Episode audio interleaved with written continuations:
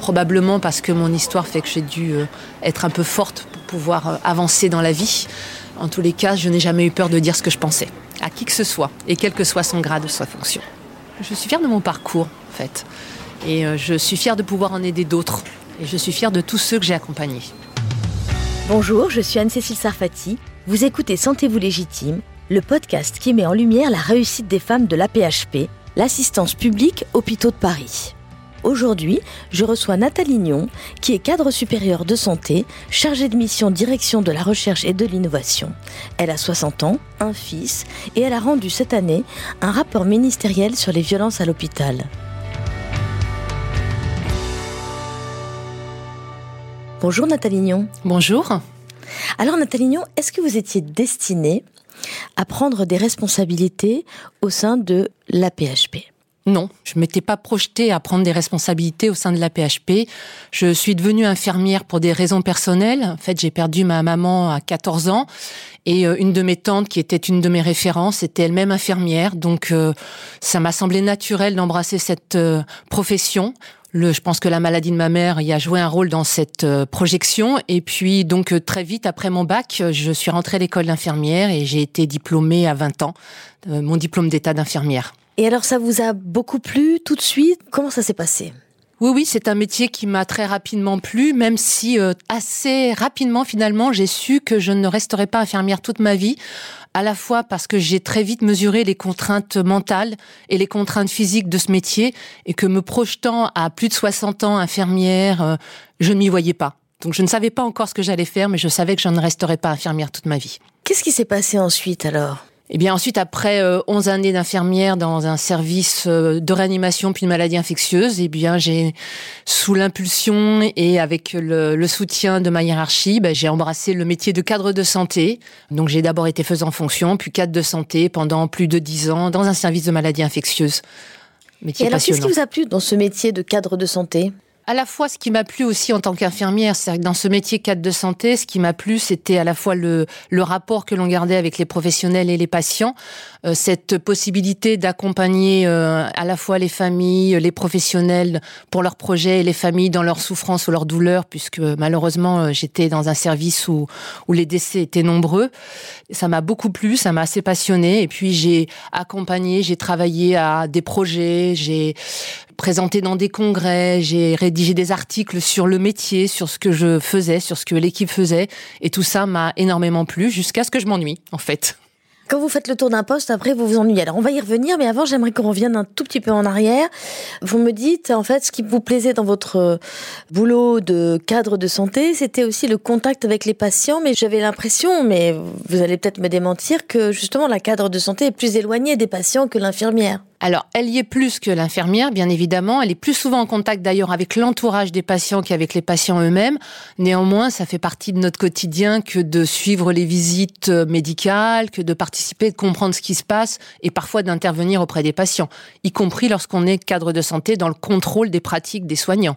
De fait, on est auprès des soignants et on est auprès des patients. Vous êtes le supérieur hiérarchique en fait des soignants. Oui. D'accord. Et alors les familles, c'est vous qui êtes l'interlocuteur privilégié des familles? Pas forcément privilégié, mais on peut intervenir lorsqu'il y a des difficultés ou lorsqu'il y a des besoins ou des demandes auxquelles les soignants de proximité ne savent pas ou ne peuvent pas répondre.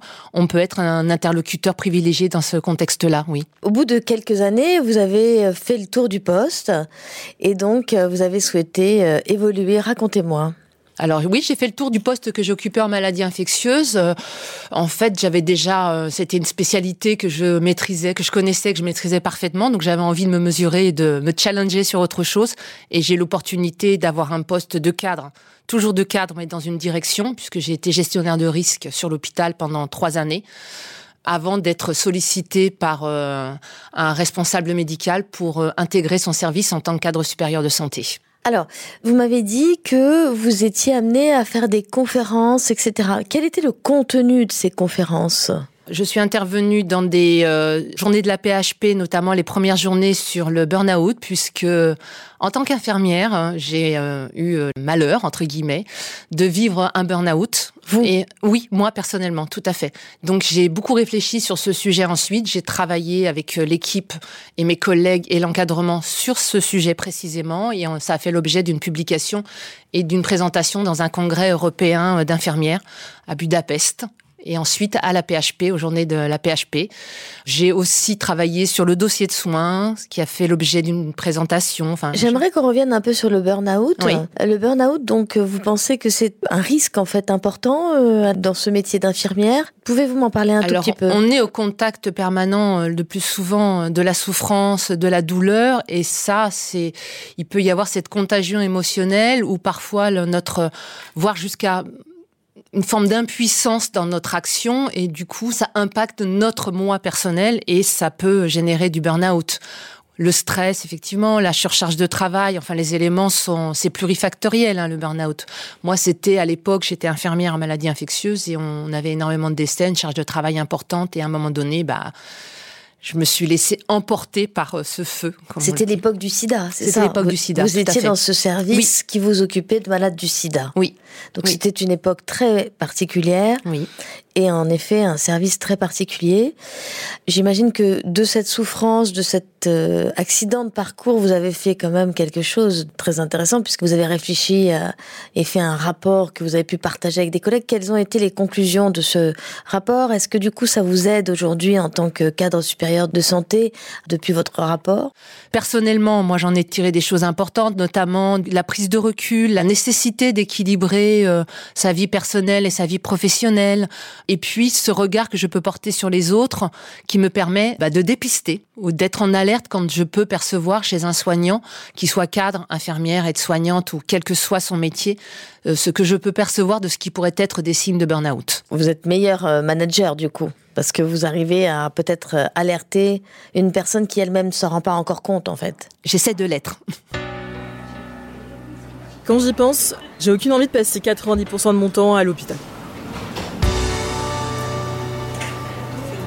Alors ce jingle euh, fait écho à ce dont nous venons de parler sur le burn-out. Est-ce que vous, vous avez euh, dans votre vie, euh, ou même peut-être encore maintenant, passé 90% de votre temps à l'hôpital? C'est passé 90, mais oui, beaucoup.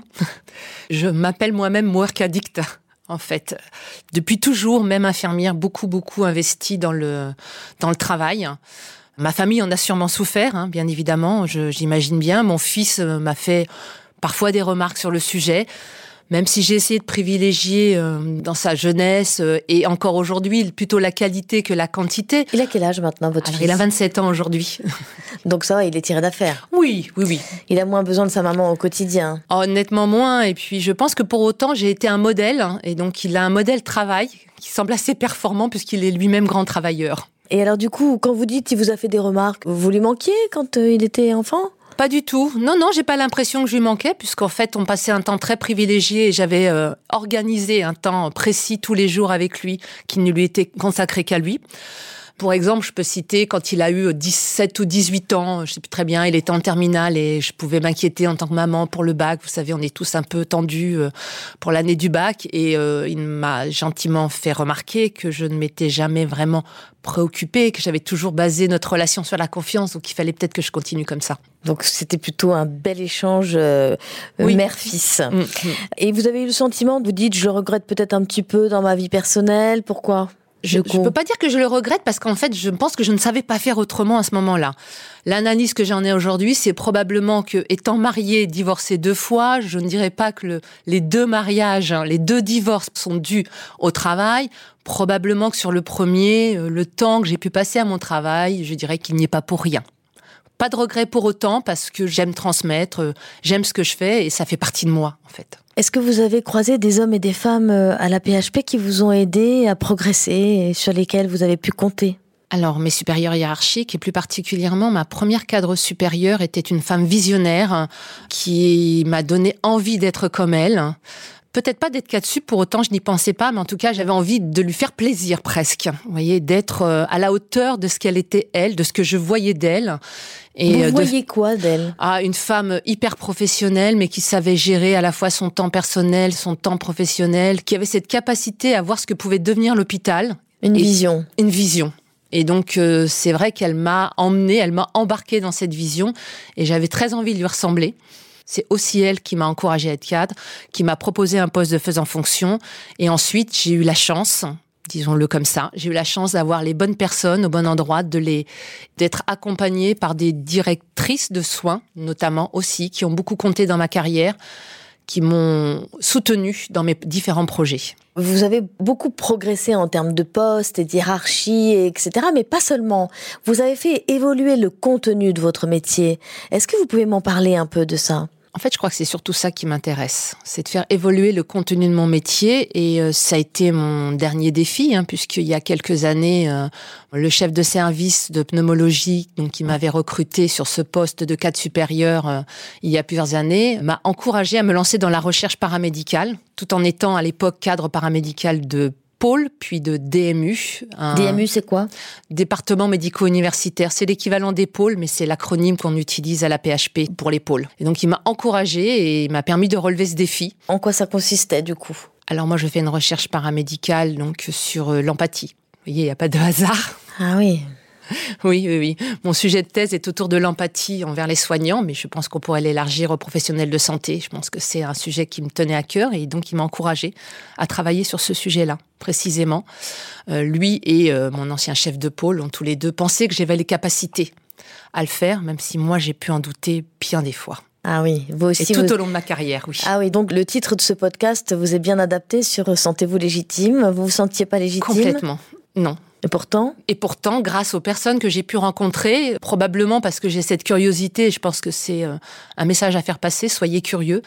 Rencontrez, euh, ouvrez vos chakras, je pense que c'est important. Et ces personnes que j'ai pu rencontrer m'ont offert la capacité à accepter cette légitimité. Et du coup, maintenant, vous doutez moins? Non, parce que comme je m'engage toujours dans des nouveaux projets, je doute toujours. D'accord, donc vous aimez le doute en fait, mais vous savez, c'est peut-être plutôt une bonne chose. Bah, si je l'aime ou s'il est dans mes gènes. dans mon histoire, on va dire, plus Et alors, précisément. Vous m'aviez dit aussi que vous aviez appris à prendre en charge de façon holistique les patients. Alors, il y a l'empathie, mais il y a aussi ça, cette dimension-là, c'est encore un autre projet, ça. Dire que l'empathie s'intègre dans ce concept de médecine holistique, de toute façon. Effectivement, ça, c'est euh, c'est de l'époque où j'ai travaillé auprès des patients en VIH.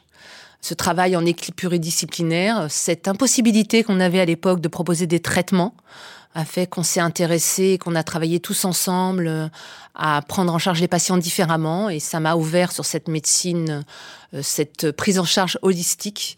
Et j'ai suivi à l'époque une formation d'infirmière clinicienne pour m'acculturer à d'autres concepts comme la relaxation, comme euh, l'analyse transactionnelle, la programmation neurolinguistique, enfin d'autres. La sophrologie Exactement. L'acupuncture euh, non, à l'époque, non, pas l'acupuncture, mais dans la formation que je suivais, il y avait euh, des notions de sophrologie, de relaxation, enfin, à découvrir d'autres approches pour le bien-être des patients. Mais aujourd'hui, ça, c'est diffusé quand même euh, à la PHP. Quand même. Complètement. La présence des psychologues a été renforcée. Bah les soins de confort dont vous parlez, notamment dans l'oncologie, effectivement, qui ont des approches type acupuncture, hypnose, enfin d'autres médecines dites des interventions non médicamenteuses. Je pense qu'on peut vraiment employer ce terme sous réserve qu'elles étaient quand même cliniquement, euh, scientifiquement validées, bien sûr. C'est tout à fait complémentaire. Il n'y a pas d'antagonisme entre le traitement et d'autres approches qui viennent assurer du bien-être pour les patients. C'est absolument indispensable de maintenir les thérapies et de euh, poursuivre les traitements, bien sûr. Les commentaires sur mon physique et les blagues sexistes, il y en a ras-le-bol. Bon, alors le monde de la santé n'échappe pas euh, au sexisme hein, qui est présent dans toute la société. Y avez-vous été confronté et si oui, comment avez-vous réagi? Quand on est un peu repéré, il peut y avoir des gens qui rapportent que peut-être vous n'êtes pas là pour vos compétences. Donc, est-ce que c'est lié au physique? Je ne sais pas, mais en tout cas, c'est des remarques que j'ai pu entendre. Ça a pu me vexer, une ou deux fois, ça a pu me vexer. Puis après, je me suis dit, euh, bon, bah, c'est comme ça, point. Non, non pas compte. Donc, vous avez laissé filer? J'ai laissé filer. Par contre, j'ai pu entendre aussi des remarques euh, vis-à-vis de, personnes qui étaient euh, près de moi, des remarques sexistes. Et là, j'ai toujours recadré. Je me suis jamais tue devant des remarques que je trouvais sexistes vis-à-vis d'une autre personne, probablement parce que mon histoire fait que j'ai dû être un peu forte pour pouvoir avancer dans la vie. En tous les cas, je n'ai jamais eu peur de dire ce que je pensais, à qui que ce soit, et quel que soit son grade ou sa fonction. D'ailleurs, euh, on vous a confié une étude euh, ministérielle sur les violences euh, à l'hôpital. Pourquoi on vous a confié ce travail? Et surtout, qu'est-ce que vous avez découvert? Déjà, pourquoi vous l'a-t-on confié à vous? Là, je vais émettre des hypothèses. voilà. Je pense que c'est d'abord sur proposition de la PHP dans le cadre d'une interview qui était euh, porté par le ministère, enfin par le cabinet ministériel de Madame Firmin Lebaudot. Donc j'ai été interviewée dans ce contexte-là. Et suite à cette interview, Madame la ministre a souhaité me confier cette mission en collaboration avec le docteur Jean-Christophe Masseron, président de SOS Médecins. Je pense que par ailleurs, le fait que j'ai également été euh, responsable d'un pôle dans le périmètre duquel il y avait les urgences, donc lieu particulièrement symbolique et emblématique des violences euh, auprès des professionnels, à l'encontre des professionnels, que ce soit des incivilités ou que ce soit des agressions physiques. Et puis, en tant que vice-présidente de la collégiale paramédicale des urgences de la PHP pendant plusieurs années, j'ai été particulièrement sensibilisée au sujet. Donc, je pense que tous ces ingrédients ont fait, que, que j'ai été missionnée. Qu'avez-vous découvert, en fait, dans ce travail? Depuis très longtemps, je baigne dans l'hôpital, donc euh, je peux pas dire que j'ai été surprise de ce que j'ai pu entendre des auditions, si ce n'est que je pensais que le milieu extérieur était un peu plus préservé, et notamment tout le domaine de l'extra-hospitalier, je le pensais plus préservé de ces violences. Alors, ça veut dire quoi Juste que je comprenne, pardon. Hein, bah, que les euh. professionnels qui interviennent au domicile ou que les médecins dans ah. leur cabinet, je les pensais moins affectés, ah, moins touchés. C'était pas sur la violence à l'hôpital, c'était sur, la violence, sur la violence vis-à-vis des personnels de santé. C'est toute dans violence, la santé. des violences externes et les violences internes. Ok. Pour tout professionnel de santé, quel que soit leur mode d'exercice, que ce soit à l'hôpital ou que ce soit en libéral, dans des structures privées, dans des cabinets, dans des centres de santé, ça touchait l'ensemble des professions de santé.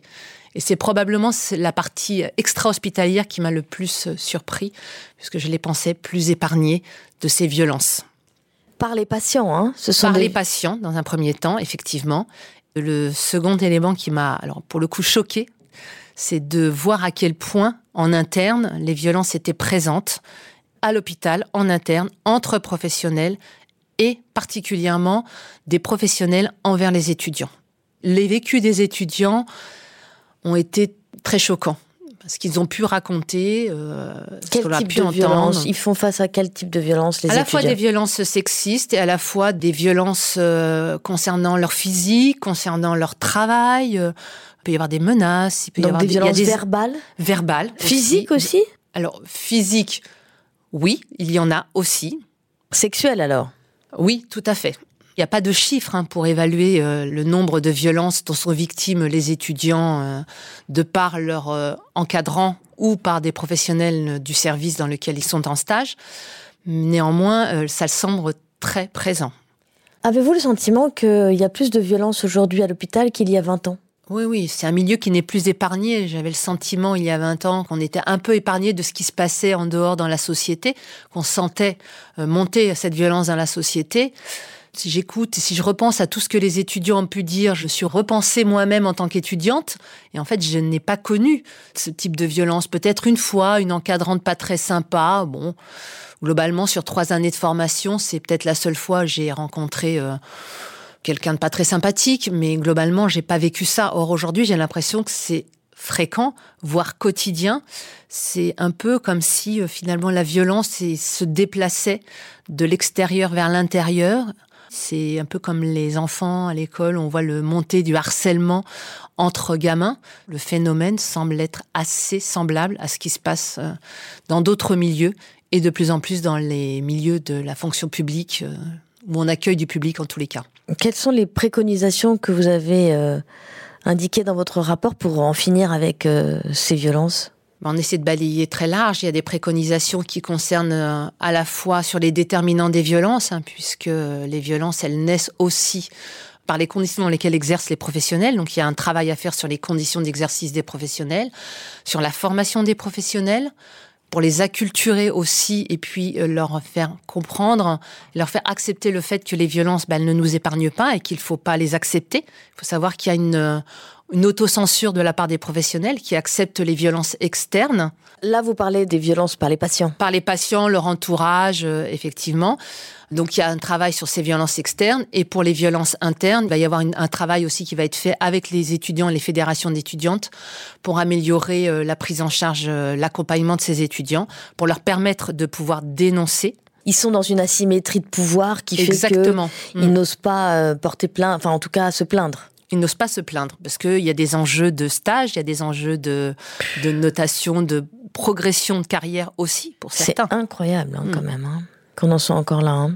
Eh oui. Vous employez le mot omerta, carrément. C'est fort le mot omerta. Oui, c'est ainsi qu'on a pu le ressentir. En tout cas, c'est ce mot-là qui nous paraissait le plus approprié par rapport à ce que nous avons entendu. Il va y avoir euh, des réformes structurelles qui sont en cours Dans les semaines à venir, en corrélation avec le plan d'action de la fonction publique, puisque M. Guérini a annoncé quelques mesures au niveau de la fonction publique. Et là, j'imagine que ça va être encore long, la mise en place de ce plan d'action.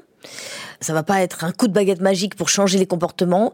Donc, qu'est-ce que vous donneriez comme conseil à une jeune étudiante qui est victime de violences euh, à l'hôpital? Ne pas se taire et en référer à son institut de formation ou à son université, puisqu'il y a des dispositifs qui existent, qui sont souvent mal connus, euh, mais il ne faut pas hésiter à en faire part et à faire remonter euh, les faits. Et vous voulez dire que ce sera suivi des faits? Oui. C'est traité maintenant? S'il y a cette omerta, c'est aussi de la part des professionnels eux-mêmes hein, qui n'osent pas le dénoncer, mais euh, euh, des dispositifs existent, euh, ils sont, comme je vous l'ai dit, mal connus, et il y a un intérêt croissant sur le sujet qui fait qu'on ne va pas laisser passer, qu'on laissera de moins en moins passer. Et concernant la violence de la part des patients, violences dont on a pu euh, avoir quelques témoignages dans ce podcast, hein, notamment des violences euh, verbales, racistes, des choses comme ça. Est-ce que euh, il y a des dispositions qui sont prises? Comment ça se passe? Moi, j'invite les professionnels à déposer plainte, même s'ils pensent parfois que le. Mais c'est une plainte auprès de la justice ou bien c'est une plainte administrative peut-être plus simple Les deux sont indissociables. Il y a de toute façon une plainte qui doit être déposée au niveau de l'hôpital, quand c'est un intra-hospitalier, hein, c'est le milieu que je connais le mieux, donc en intra-hospitalier, il y a des dispositifs pour signaler un événement indésirable, donc ça, ça fait partie des signalements indésirables. Et par ailleurs, il y a un dispositif qui permet d'aller déposer plainte au commissariat, d'être même accompagné pour déposer plainte au commissariat. Et chaque professionnel peut en bénéficier. Quel conseil vous donneriez aux jeunes femmes que vous avez pu euh, encadrer ou que vous pouvez encadrer encore aujourd'hui qui hésiteraient devant la prise de responsabilité? De se faire confiance, de se faire accompagner, de trouver les ressources qui peuvent les aider dans leurs projets, de ne pas euh, s'auto-censurer comme j'ai pu le faire aussi et j'ai eu la chance de rencontrer ces bonnes personnes, mais de croire en elles, d'accepter euh, le défi. Euh, oui, c'est difficile parfois d'avoir des responsabilités, mais on contribue aussi à notre niveau, à la qualité des soins, au bien-être des patients et des professionnels. Il faut qu'on y apporte tous une pierre à cet édifice. Et je sais qu'aujourd'hui, il y a de moins en moins de volonté d'aller vers des fonctions d'encadrement. C'est une réalité, hein, puisqu'on voit qu'il y a de moins en moins de candidats dans les... Euh, Mais qu'est-ce que vous diriez aux jeunes femmes qui hésitent en raison de leur vie euh, personnelle? Euh, Elles ont peur de ne pas pouvoir avoir une vie personnelle satisfaisante. Je dirais que ce que j'ai fait, je l'ai fait parce que je ne savais pas faire autrement, mais qu'aujourd'hui je peux et je pourrais accompagner des personnes à faire différemment. Je pense qu'on peut avoir à la fois une satisfaction professionnelle et une vie personnelle épanouie et euh, que tout ça se, travaille, qu'il y a le travail, il y a la rigueur, mais il y a aussi justement toutes ces ressources autour de nous qui peuvent nous alerter, nous accompagner, nous aider à être vigilantes sur le sujet. Il faut pas hésiter. C'est possible. C'est possible. Oui.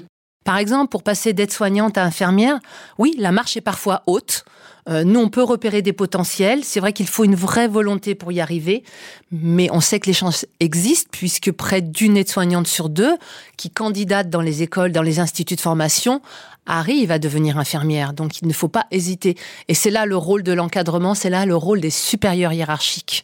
Je pense que c'est important de s'appuyer sur ces supérieurs hiérarchiques qui, eux, sont là pour vous dire oui, vous êtes capable de le faire oui, je sais que vous pouvez. Et j'ai eu à en accompagner beaucoup et je suis très fière de ces accompagnements qui sont pour ces personnels qui sont devenus soit infirmières, soit cadres, voire cadres supérieurs, et un certain nombre d'entre eux sont aujourd'hui cadres paramédicaux de pôle ou de DMU. Donc euh, voilà, c'est là notre rôle en tant que supérieur. Euh, de, très beau parcours.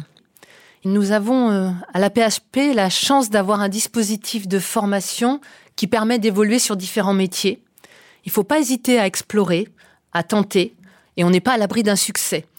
On repousse ses limites, au fur et à mesure, on repousse ses limites de plus en plus loin, on apprend de nouvelles choses. J'ai appris la prise de parole en public, j'ai appris à écrire des articles, j'ai appris à publier. Donc tout ça, bah, c'est le sens de la vie, c'est le mouvement, et c'est important d'être dans ce mouvement qui est aussi finalement notre moteur. Et vous saviez pas du tout parler en public et écrire des articles? Vous avez appris en le faisant? J'ai appris en faisant, oui. Après, on peut avoir des prédispositions, vous peur mais au début? Ah oui, oui, oui, j'étais terrorisée. Et la première présentation, j'ai été euh, entraînée, en fait. Vous avez été coachée? J'ai été coachée. Hmm. J'ai fait une répétition au centre de l'image, oui. Et hmm. maintenant, vous êtes à l'aise? Alors on a toujours un petit peu de stress en fonction du public, bien évidemment, mais je suis beaucoup, beaucoup plus à l'aise. Il n'y a pas comparaison possible. Et donc vous êtes fière, j'imagine? Oui, je suis fière de mon parcours, en fait. Et euh, je suis fière de pouvoir en aider d'autres. Et je suis fière de tous ceux que j'ai accompagnés. Qu'est-ce que les femmes apportent à l'hôpital? Les femmes se disent en tout cas euh, beaucoup plus empathiques que les hommes, donc beaucoup plus à l'écoute. Donc peut-être qu'elles apportent cette capacité à écouter les besoins de l'autre et être euh, peut-être plus attentive. Merci beaucoup Nathalie Lignon, merci beaucoup. Merci à vous. Merci d'avoir écouté Sentez-vous légitime et rendez-vous dans un prochain épisode avec une autre femme formidable.